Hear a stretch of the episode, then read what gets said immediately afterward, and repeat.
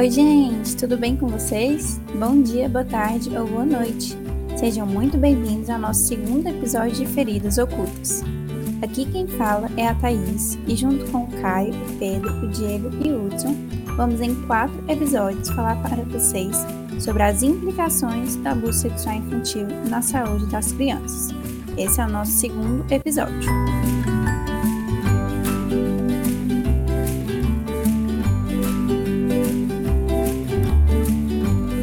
Hoje falaremos sobre quem são os abusadores e por que é tão difícil descobrir e denunciar os casos. Para começar, seja muito bem-vindo, Pedro. Nos ajuda a entender mais um pouquinho sobre quem são essas pessoas que geralmente violam a inocência das crianças.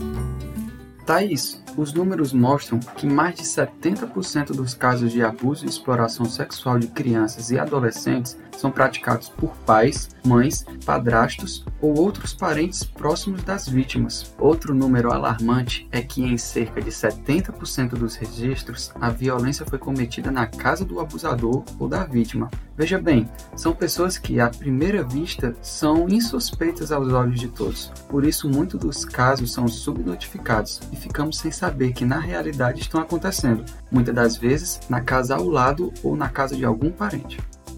Pois é, Pedro. Como o abusador comumente é alguém muito próximo, quando a vítima comenta algo a respeito, é frequentemente desacreditada. As mães, por exemplo, tendem a não acreditar na versão das vítimas, atribuindo exagero ou apenas um fruto da imaginação nos relatos. A questão é delicada porque o abuso não necessariamente sempre envolve a consumação do ato sexual. Como falamos em episódios passados, carícias inadequadas, tocar a criança com uma intenção sexual, mas sem penetração, expor órgãos genitais às crianças com intenções sexuais ou mostrar pornografia a uma criança também são enquadradas como violência sexual, nesse caso, abuso infantil. Como essas ações não deixam marcas visíveis, mas invisíveis aos olhos das pessoas que convivem com a vítima, para um adulto identificar as agressões fica mais complicado. Mas é importante ressaltar que essas marcas invisíveis podem ficar para a vida toda e ter sérias implicações no desenvolvimento da criança.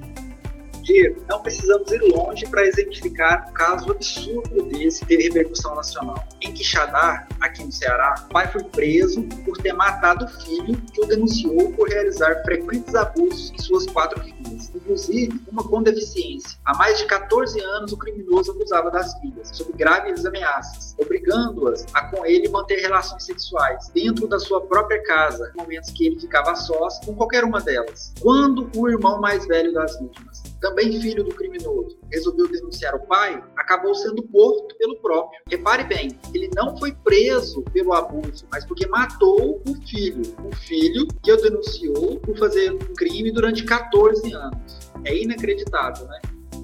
É, pessoal, é complicada a situação. Muitas das vezes existe uma ausência de diálogo entre os familiares e a falta de credibilidade nas vítimas do abuso. No caso citado anteriormente pelo Hudson, as filhas tinham comentado com a mãe enquanto elas ainda eram crianças, no início das agressões. Contudo, a mãe disse à polícia que acreditava que era algo fantasioso, da imaginação das meninas. E isso é muito comum. A mãe, companheira, tem uma certa relutância em acreditar que o parceiro pode estar realizando este ato libidinoso. Mas é importante ressaltar que outros familiares próximos ou amigos muito íntimos da família também podem ser agressores. Mas como geralmente são pessoas muito sociáveis, e da confiança da família, ou seja, aparentemente suspeito, acaba que a palavra da criança, que é vista como incapaz de compreender corretamente a realidade, fica desacreditada. Portanto, devemos sim confiar ou pelo menos investigar a fundo qualquer sinal físico, comportamental ou de fala da criança que indica algum tipo de violação da intimidade e inocência das crianças.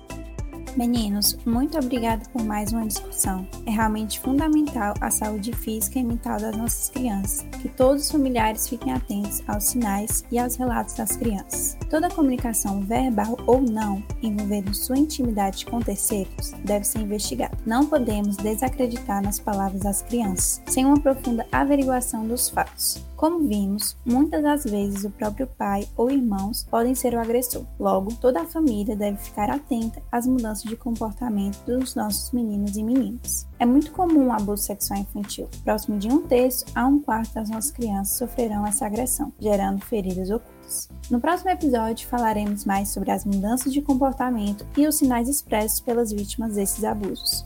Muito obrigada a você ouvinte, tchauzinho e até o próximo episódio.